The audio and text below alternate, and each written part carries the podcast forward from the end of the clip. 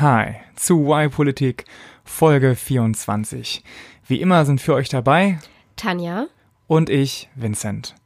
2019 könnte ein ganz schön hartes Jahr werden politisch, aber es gibt auch Leute, die uns Hoffnung machen. Und darunter sind viele, die unter 35 sind, also diese jungen Leute, die wir ja auch im letzten Jahr besprochen hatten. Wir wollen euch heute fünf von diesen vorstellen und darunter wird eine Person sein, die Geschichte in ihrer parteipolitischen Organisation geschrieben hat. Dort wird ein Mensch sein, der andere Menschen, die ganz anderer Meinung sind, per App zusammenbringt. Und dort wird auch ein Mensch darunter sein, der dafür sorgt, dass es die EU auch noch in Zukunft geben wird.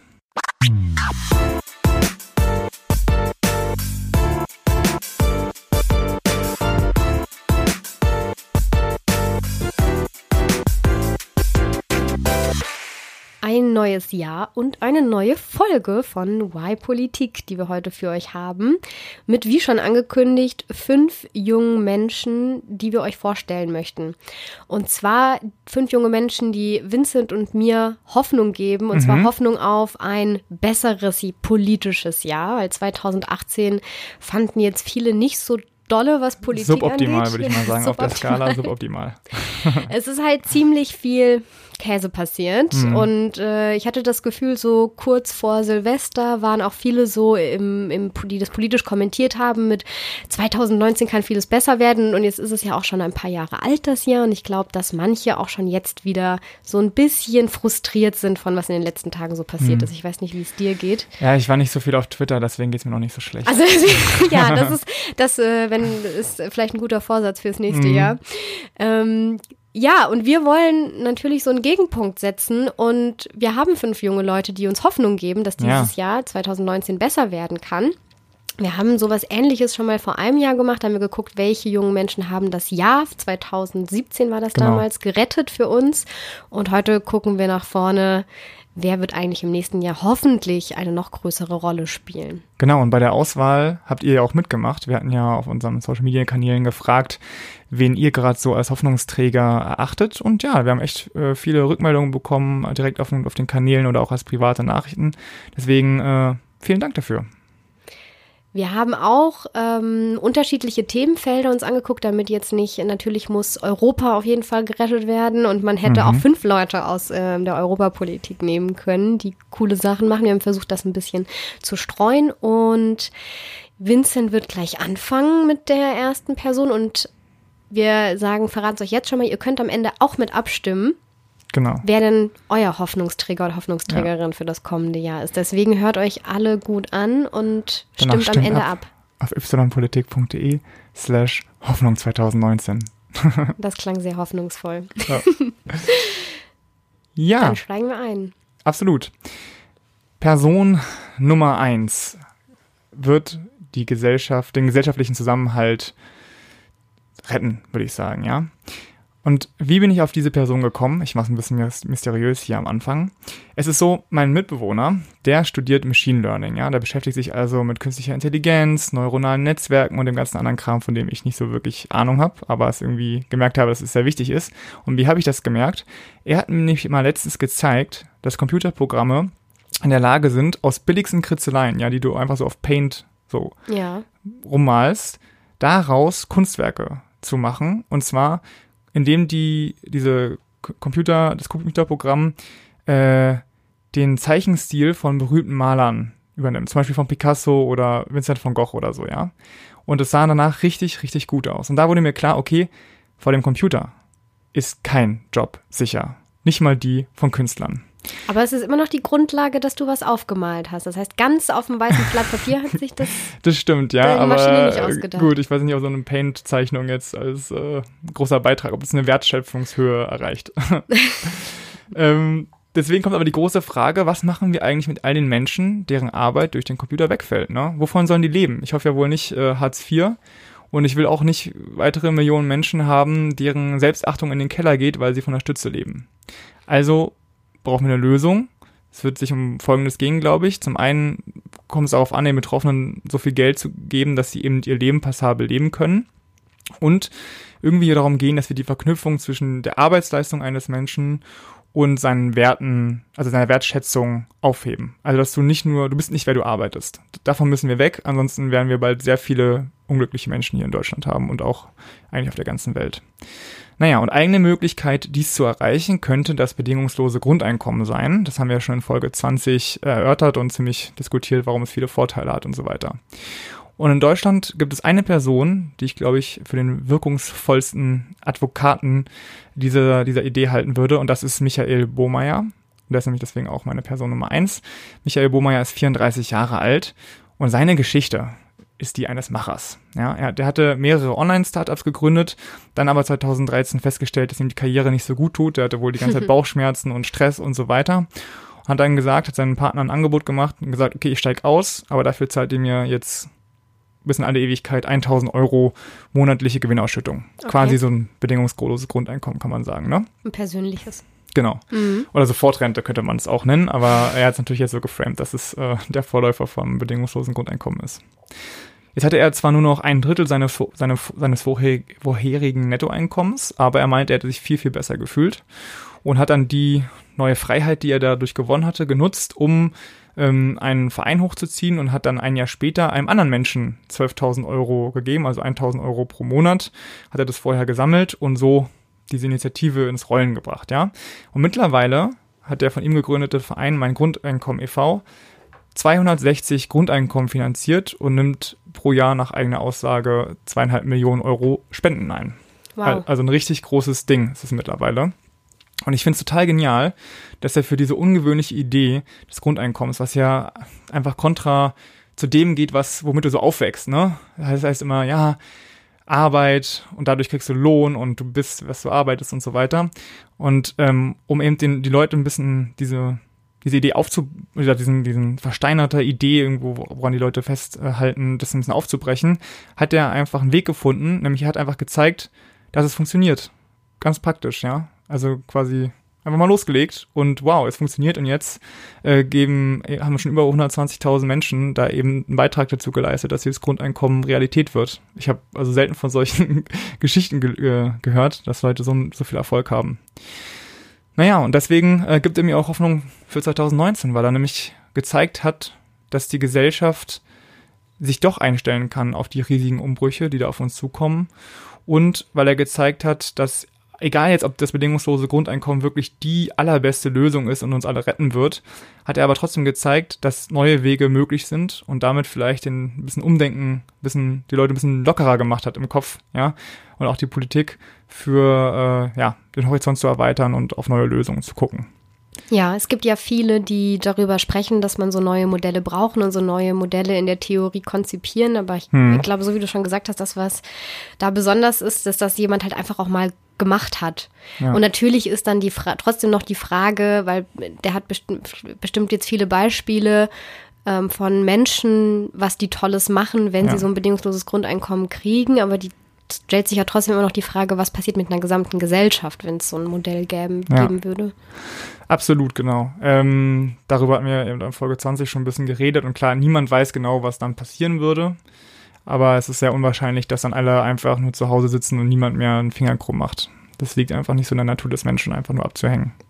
Naja, aber äh, du hast gerade angesprochen, dass, er, dass es jetzt eben 260 Leute gibt, die, oder 230, was ich vorhin gesagt hatte, Leute gibt, die es eben schon mal bekommen haben. Und äh, mit denen hat er Interviews geführt und so weiter und dann eben mal aufgeschrieben in einem neuen Buch, ähm, was diese Leute machen. Und das Buch heißt, was würdest du tun, wie uns das bedingungslose Grundeinkommen verändert? Und das ist jetzt, kommt jetzt gerade raus, Mitte Januar. Und mhm. haben wir auch auf ypolitik.de slash Hoffnung 2019 verlinkt. Das ist unsere erste Folge, wo wir etwas Neues ausprobieren möchten, nämlich auch Leute hier zu Wort kommen zu lassen, die nicht nur Vincent und ich sind. Deshalb haben wir unsere jungen Menschen, die uns Hoffnung geben, angefragt und ihnen die Frage gestellt, was denn ihnen Hoffnung für 2019 gibt. Ja, und ich habe Michael Bohmeier dann eben angeschrieben und ihn gefragt, wer oder was ihm Hoffnung für 2019 gibt. Und das hier ist seine Antwort. Ich habe 2019, obwohl wir in so schwierigen Zeiten leben, tatsächlich ein bisschen Hoffnung. Zum Beispiel habe ich Hoffnung in das Bundesverfassungsgericht, vielleicht eine der besten Institutionen, die wir haben. Die verhandeln in diesem Jahr, ob die Sanktionen bei Hartz IV, also die Tatsache, dass das Existenzminimum, wenn man nicht spurt, gekürzt werden kann, ob das noch verfassungsgemäß ist oder ob, wie ich finde, Hartz IV radikal ähm, verändert gehört. Das, wenn das kippt durch das Bundesverfassungsgericht, wäre ein riesiger Schritt Richtung bedingungsloses Grundeinkommen. Und da die Debatte zum Grundeinkommen auch 2019 munter weiter florieren wird, habe ich einfach die Hoffnung, dass wir es schaffen werden, diesen Kapitalismus zu transformieren und uns alle den Weg ins schöne Leben zu eröffnen. Auf ein gutes 2019.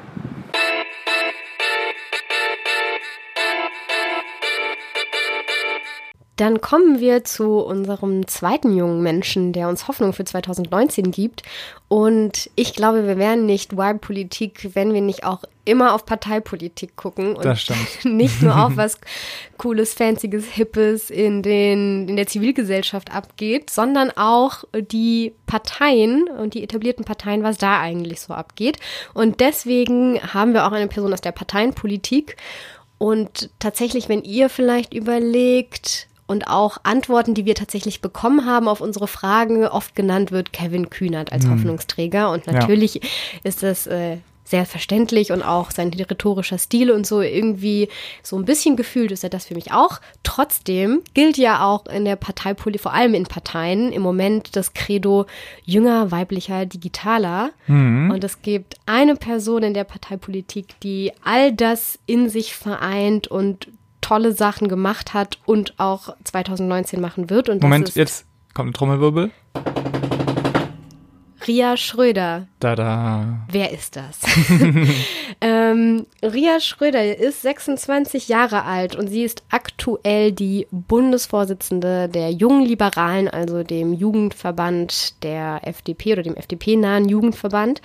Und sie ist ähm, seit einem Vierteljahrhundert wieder die erste weibliche Bundesvorsitzende, die die sogenannten Julis haben Hört, wurde hört. jetzt letztes Jahr erst gewählt, hat aber vorher schon ganz viele andere Sachen gemacht. Also sie war auch 2017 Direktkandidatin für die Bundestagswahl im Wahlkreis Hamburg-Eimsbüttel und ist dort sogar auf, ähm, also sie war dort Direktkandidatin, auf der Liste ist sie sogar auf Platz 4 angetreten und so, sie macht schon ganz lange Politik. Seit 2014 ist sie auch schon im Landesvorstand der Hamburger FDP.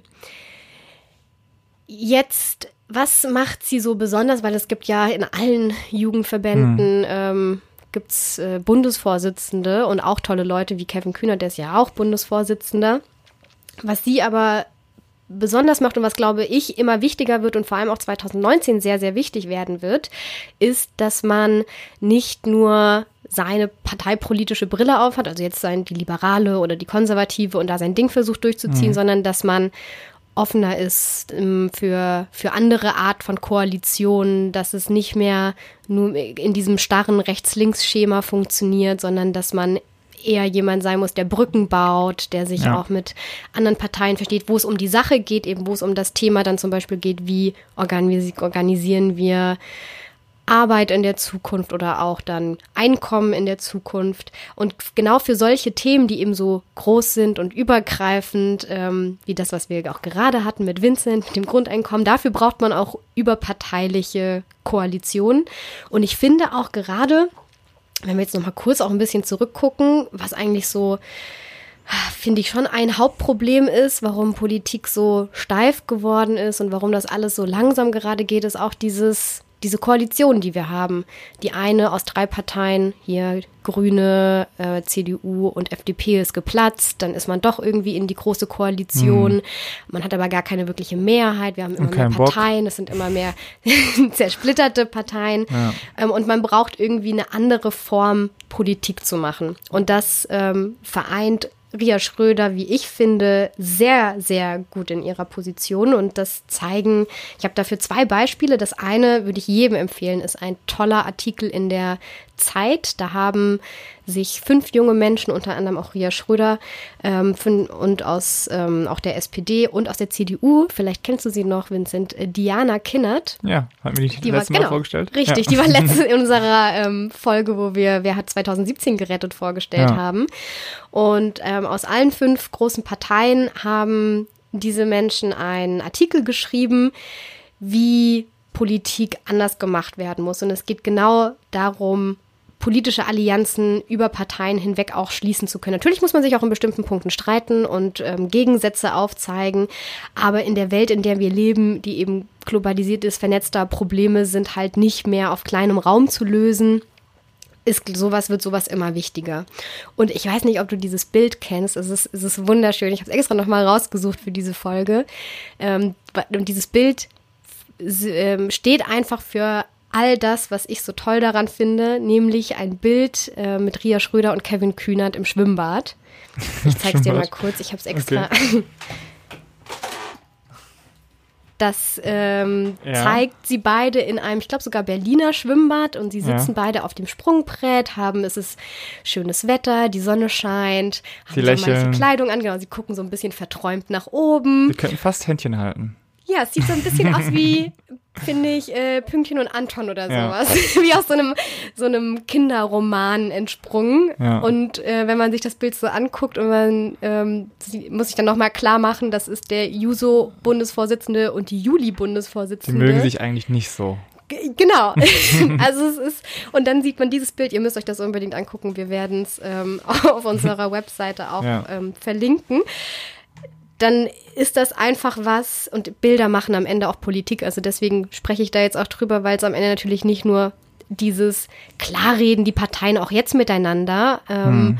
und sie und im Parlament muss man sich auch unterhalten und Koalition schließen, aber Bilder sind am Ende das, was auch irgendwie Politik macht und es ist, ist eine sehr andere Form, das auch nach außen zu tragen, was man für eine Art von Politik macht und wie man das Ganze umsetzt. Und deswegen, also nicht nur, weil sie vordergründig auch eine Frau in, bei den Bundesjulis ist als Vorsitzende, sie einen ähm, Vorstand bei sich zusammen ähm, geführt hat, wo die Mehrheit Frauen sind und das bei den mhm. Julis, wo die wirklich nicht mhm. so gut was äh, an sind, was ähm, den Anteil von Frauen bei sich im Verband angeht. Aber sie ändert einfach wahnsinnig viel und das mit so einer Ruhe, dass alle, ähm, dass sie, dass sie ganz viele mitnehmen kann und ähm, auch ganz viele Leute ihr folgen. Ich bin jetzt, um noch auf ihre politischen Inhalte einzugehen, nicht immer mit ihr einer Meinung. Mhm. Ähm, ich, auf Wikipedia steht der tolle Satz, ähm, zu ihrer Politik, Ria Schröder will wieder mehr Selbstbestimmung für Menschen und einen weniger präsenten Staat vorantreiben. Ja, ist jetzt nicht so das, wofür ich stehen würde. Ja.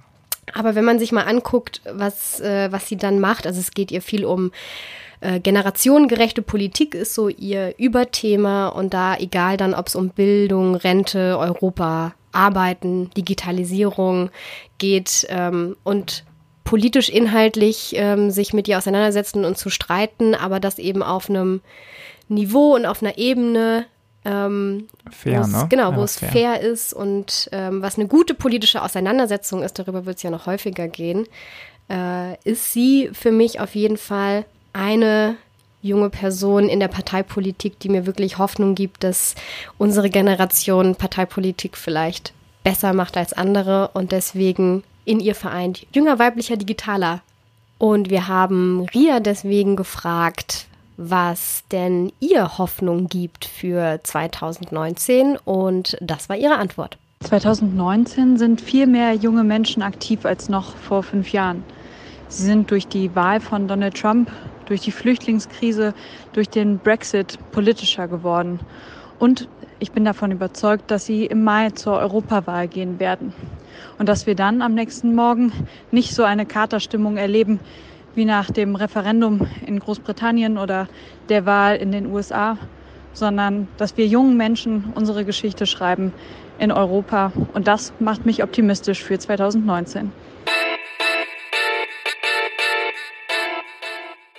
Während unsere ersten zwei Hoffnungsträger sich für die Gesellschaft einsetzen, setzt sich Nummer drei gleich für den ganzen Planeten ein.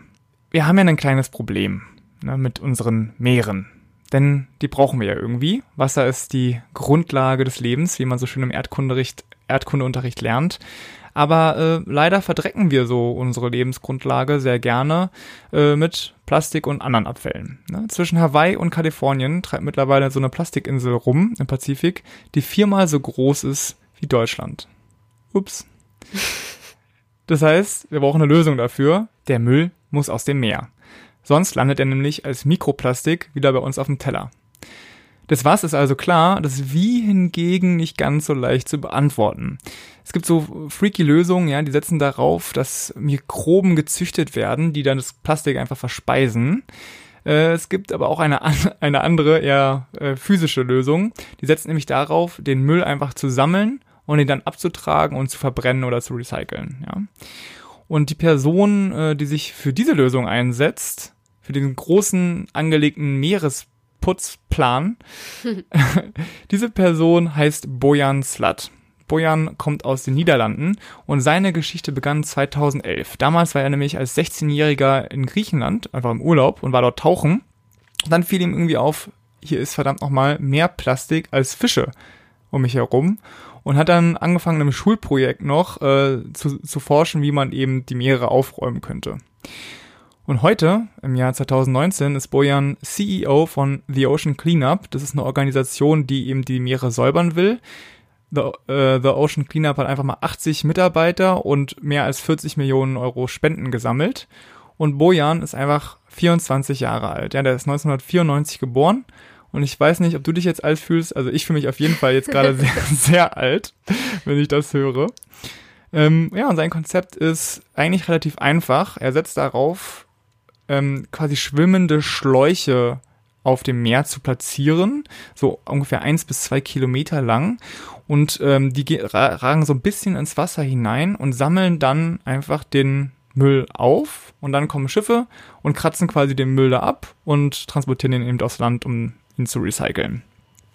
Wir haben auf ypolitik.de slash Hoffnung 2019 auch ein Video davon äh, verlinkt. Dann könnt ihr mal sehen, wie genau das technisch ausschaut. Das ist eine schöne Animation. Ähm, genau.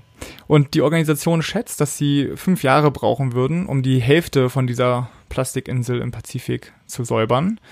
Und ähm, da, dafür sind sie erst im Oktober letzten Jahres äh, ins Wasser gestartet, gestartet und haben da unter Realbedingungen Realbedingungen ein Testsystem äh, eingesetzt. Und 2021 soll es dann richtig losgehen mit 60 Systemen. Also eine echt groß angelegte Operation, was die da vorhaben. Ähm, ja, Bojan gibt mir Hoffnung für 2019, weil er irgendwie eine Möglichkeit entwickelt hat, wieder ganz handhabbar, ja, dass unsere Lebensgrundlage der Meere vielleicht ein bisschen zumindest gerettet wird. Und wenn nicht bald alle Plastik essen, wenn wir hier einen Fisch bestellen im Restaurant. Und weil er vor allen Dingen als junger Mensch gezeigt hat, als, wie ich finde, ziemlich junger Mensch, dass äh, das Credo, es gibt nichts Gutes, außer man tut es, absolut stimmt. Ja, das ist für mich eine richtige Inspiration, dass man einfach mal loslegen muss und auch wenn es am Anfang vielleicht unwahrscheinlich erscheint, dass man Erfolg haben wird, man es doch haben kann, wenn man nur eine gute Idee und viel Durchhaltevermögen hat. Ja, mit so ganz praktischen Sachen wie ein Staubsauger im Meer. ja, genau. Eigentlich, eigentlich kann da jeder drauf kommen, aber man muss es halt auch und dann umsetzen. Ein Thema, das uns schon länger beschäftigt, wahrscheinlich die meisten von uns. Und wenn man sich so die nächsten Monate, Jahre anguckt, vielleicht auch denkt so, oh man, da sollte eigentlich mal was passieren, ist das Auseinanderdriften der Gesellschaft, beziehungsweise dass bestimmte Gruppen nicht mehr miteinander reden, dass man es sich gemütlich macht mit den Leuten, die auch der Meinung sind wie ich selbst, mit denen man gut diskutieren kann, aber halt auch dann eben darüber diskutiert, ob das bedingungslose Grundeinkommen jetzt wirklich der richtige Weg ist oder nicht was anderes, aber die wirklich fundamentalen gesellschaftlichen Debatten, die vielleicht auch unangenehm sind, wie das Thema Asyl und wie gehen wir mit Migration um, dass man da nur noch, ja, sich ein bisschen in seinem seiner Blase einrichtet und es sich da bequem macht und ebenso auch immer mehr die Teile auseinanderrücken, die gesellschaftlichen Teile und die Gräben immer größer werden und man sich immer weniger gegenseitig versteht, die Argumente nicht versteht und man eine ganz große, wie nennt man das, Polarisierung einfach in der Gesellschaft ja. hat. Wenn man in die USA guckt und manche sagen ja, da sieht man, wie es in Europa dann ein paar Jahre später aussehen kann, mhm. weil die die großen Trends schon jetzt ähm, vorhersagen dann sieht das auch nicht so gut aus. Deswegen war so ein Impuls, den wir hatten, wir brauchen irgendwas, was uns Hoffnung gibt, ist auf jeden Fall etwas, was versucht, genau diese Gräben zu schließen. Und das haben wir ähm, gefunden Und das auch noch verbunden mit einer ähm, technischen Innovation, nämlich bei Luis Klamroth und Diskutier mit mir, was er ins Leben gerufen hat. Was macht das? Diskutier mit mir, was macht das? Ja, gute Frage. Diskutier mit mir ist eine, jetzt seit neuestem eine Web-App, also eine Seite im Internet, eine Plattform, eine App im Internet, ähm, auf die man gehen kann und dort mit Leuten diskutieren. Ähm, es wird oft beschrieben als das äh, Chatroulette für Politik. also, wer, wer überhaupt noch Chatroulette kennt, wer uns hört. äh, bei Chatroulette wurde man auch zufällig Personen zugeteilt. Ähm, ja. So ganz zufällig ist es eigentlich gar nicht. Und äh, man sieht sich auch nicht über Video, sondern es ist anonymisiert, wenn man möchte. Das hat nicht gar nicht so viel damit zu tun. Auf jeden Fall, das Wichtige ist, man meldet sich dort an, registriert sich. Man kann dann sich einen Benutzernamen geben, kann aber auch als einem anonymen Benutzernamen unterwegs sein. Man gibt an, wie alt man ist und dann noch, das ist der wichtige Teil, eine politische Präferenz. Im ja. Moment ähm, wird da vor allem abgefragt, welche Partei würden Sie bei der nächsten Bundestagswahl wählen oder wenn es um eine Landtagswahl geht, wie es jetzt ähm, 2018 in Bayern war, welche Partei würden Sie bei der ähm, Landtagswahl in Bayern wählen, klickt man an, welche Partei das ist.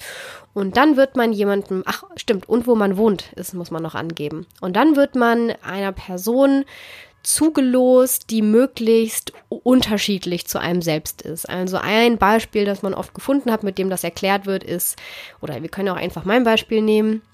Dann wissen alle, wie alt ich bin. Ich als Ende 20-Jährige in Berlin wohnt, melde mich dort an und gebe an, eine linke Partei, linke etablierte Partei zu wählen, habe ich gute Chancen mit einem vielleicht verrentet, ver verrenteten 70-Jährigen aus Sachsen-Anhalt, der die AfD wählen würde, zusammenzukommen. Ich mhm. würde mit denen in einen Chat kommen und dann, ich würde auch sehen, eben, ähm, also ich würde den Namen sehen und auch das Alter und würde, wir würden beide dann eine These gestellt bekommen. Also eine These mit einer politischen Aussage, wie zum Beispiel sollten, nee, es ist als These formuliert, ähm, es sollte eine Pflicht geben, überall in öffentlichen Gebäuden Kreuze hängen zu haben. Ja. Und dann ähm, schreiben wir dazu, nee, sehe ich nicht so. Und er sagt, doch, sehe ich so. Und dann diskutiert man darüber. Man kann dann auch eine neue These sich geben lassen. Und es geht darum, eben politisch zu diskutieren in einem sehr, also so relativ geschützten Raum. Auf der einen Seite ist es natürlich abgeschützt ähm, gegenüber von anderen Leuten, die mitdiskutieren. Das ist so ein bisschen der Unterschied zu, ich diskutiere irgendwo auf einer Facebook-Pinwand ja. oder irgendwo auf Twitter, irgendwo in einem sozialen Medium, irgendwo auf einem Blog. Ne? Genau dort, wo halt auch dann andere Leute kommen und ähm, könnte sagen, Benzin ins Feuer gießen, noch anheizen. Manchmal gibt's ja. ja auch Leute, die rotten sich zusammen und im äh, äh, gehen dann auf eine Person los. Man hat sowas wie Bots, also so ganz viel, was halt Diskussionen dann verschiebt und nicht mehr abbildet, wie es vielleicht tatsächlich ist, weil es einfach sehr verzerrt wird durch das, was im, im Netz passiert. Das ist das, was eben nicht passieren kann in diesem Chat, was natürlich trotzdem passieren kann, ist, es gibt anscheinend, es gibt sehr viele positive Berichte, dass das wirklich gut klappt mit Argumente austauschen und dass das auch sehr höflich passiert.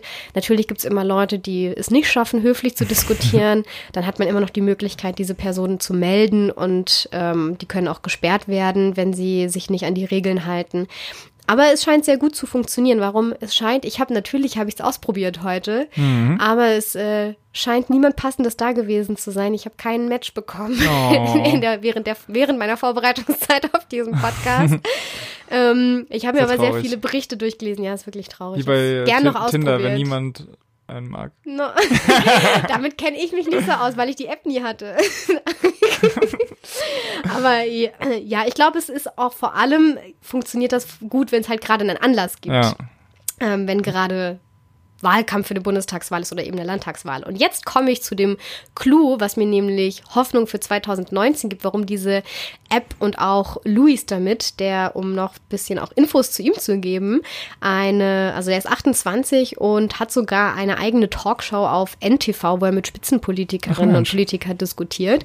Ähm, heller, kluger, cooler Kopf, äh, der das Ganze eben mitgegründet hat und viele weitere tolle Menschen um sich herum hat, die das mit ihm machen als Verein und auch weiterentwickeln. Und jetzt kommt nämlich die Weiterentwicklung, die ich so toll finde und wo ich glaube ich, und wo oder einfach hoffe, dass wir 2019 noch wahnsinnig viel von denen hören werden, weil du weißt ja, welche Wahl ansteht.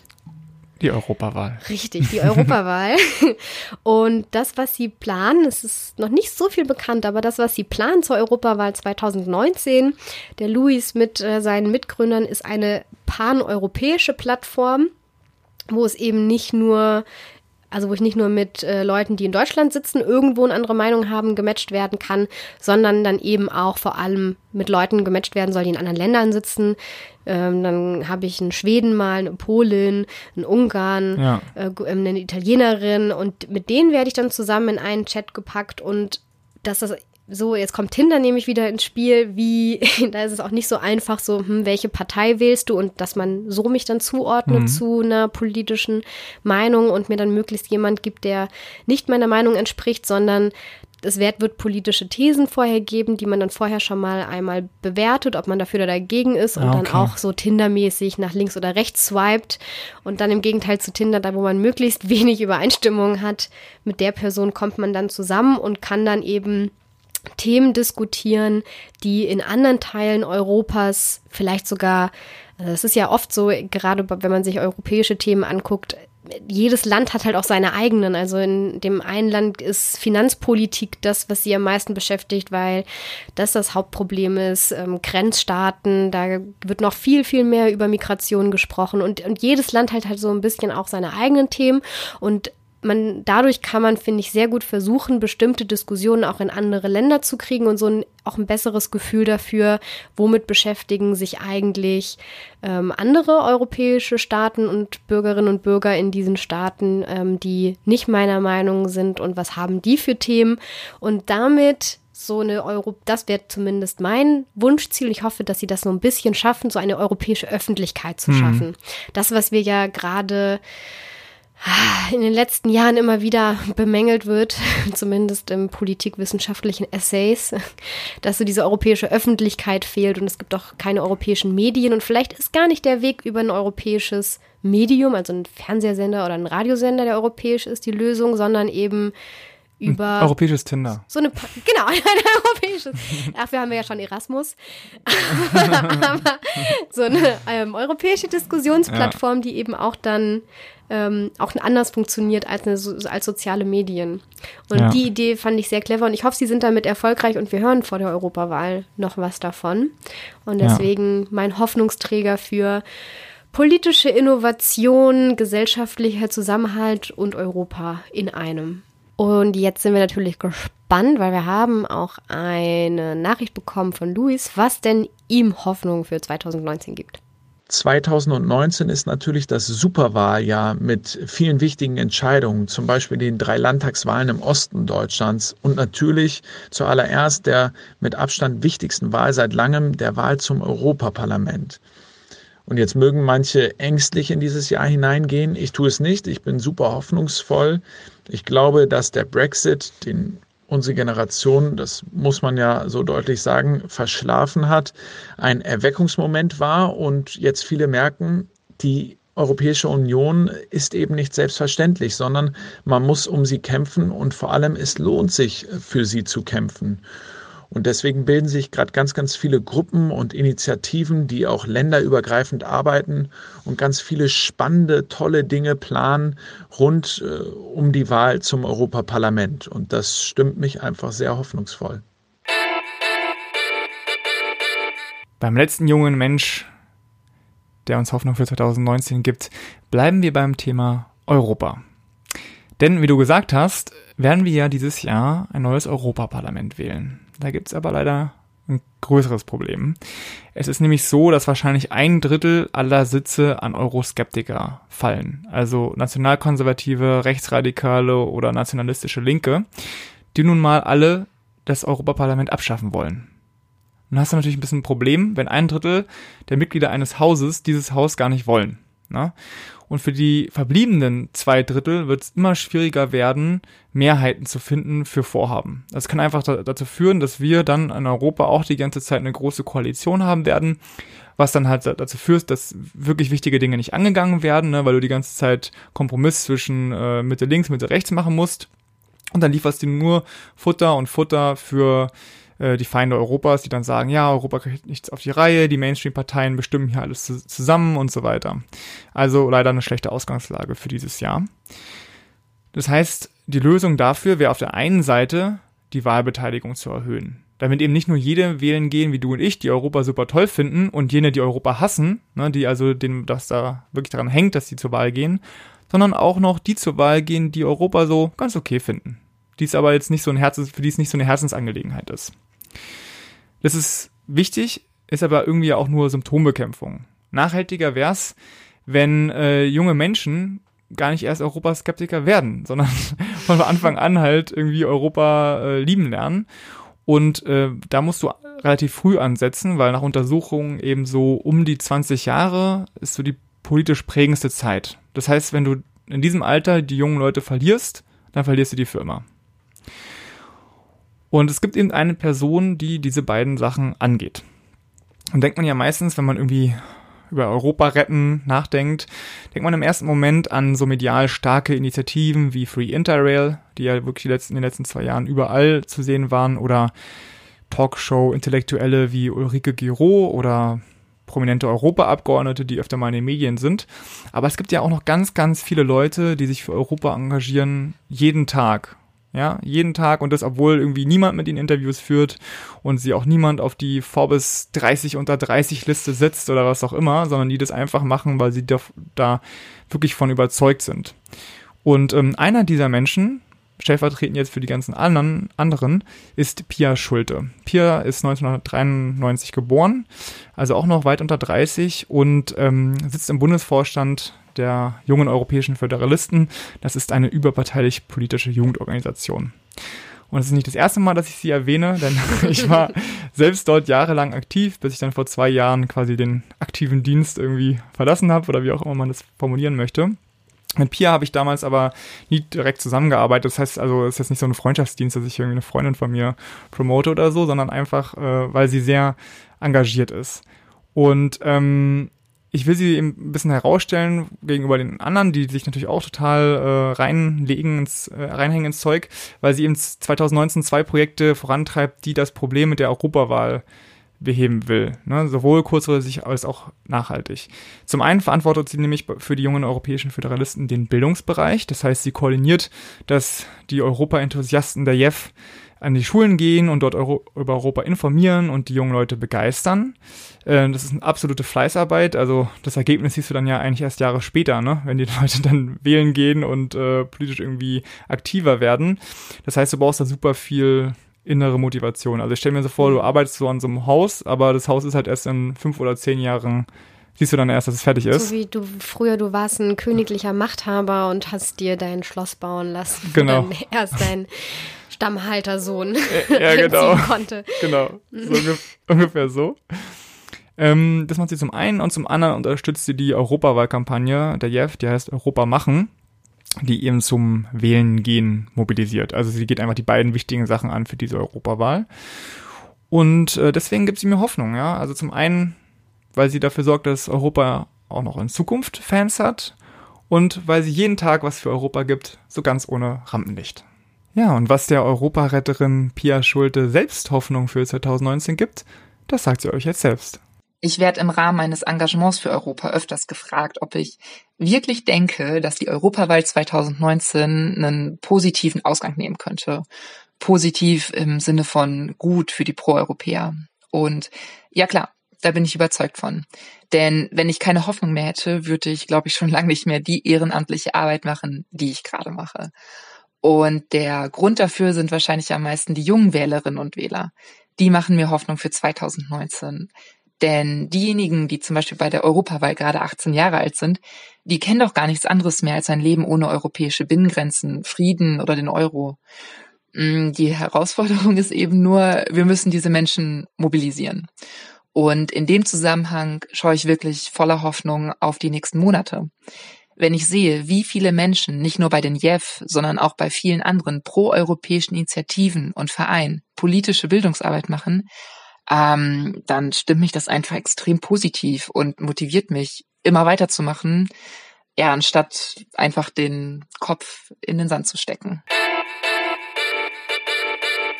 Das waren die fünf jungen Menschen, die uns die meiste Hoffnung für 2019 geben. Und jetzt würde uns interessieren, wer von denen euer Hoffnungsträger oder Hoffnungsträgerin für das kommende Jahr ist. Mhm. Deswegen geht jetzt am besten zu, äh, direkt auf unsere Webseite. Den Link hat Vincent im Kopf.